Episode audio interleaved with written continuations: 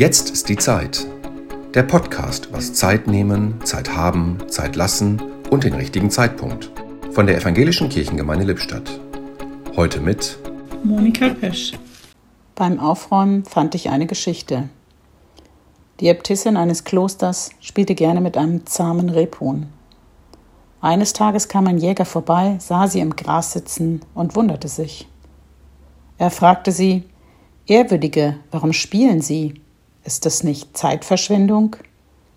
Die Äbtissin richtete sich auf, schaute ihn verwundert an, deutete auf seinen Bogen und gab zurück Warum hältst du diesen Bogen nicht ständig gespannt?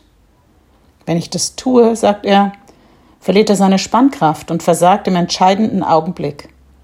Die Äbtissin nickte und sprach Siehst du, so ist es auch bei mir.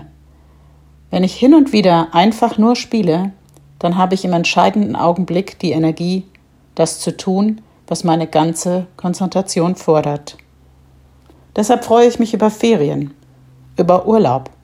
Jetzt ist die Zeit, in der Verpflichtungen unwichtig oder zumindest nebensächlich werden. Es ist Urlaubszeit. Zeit nahm sich heute Monika Pesch.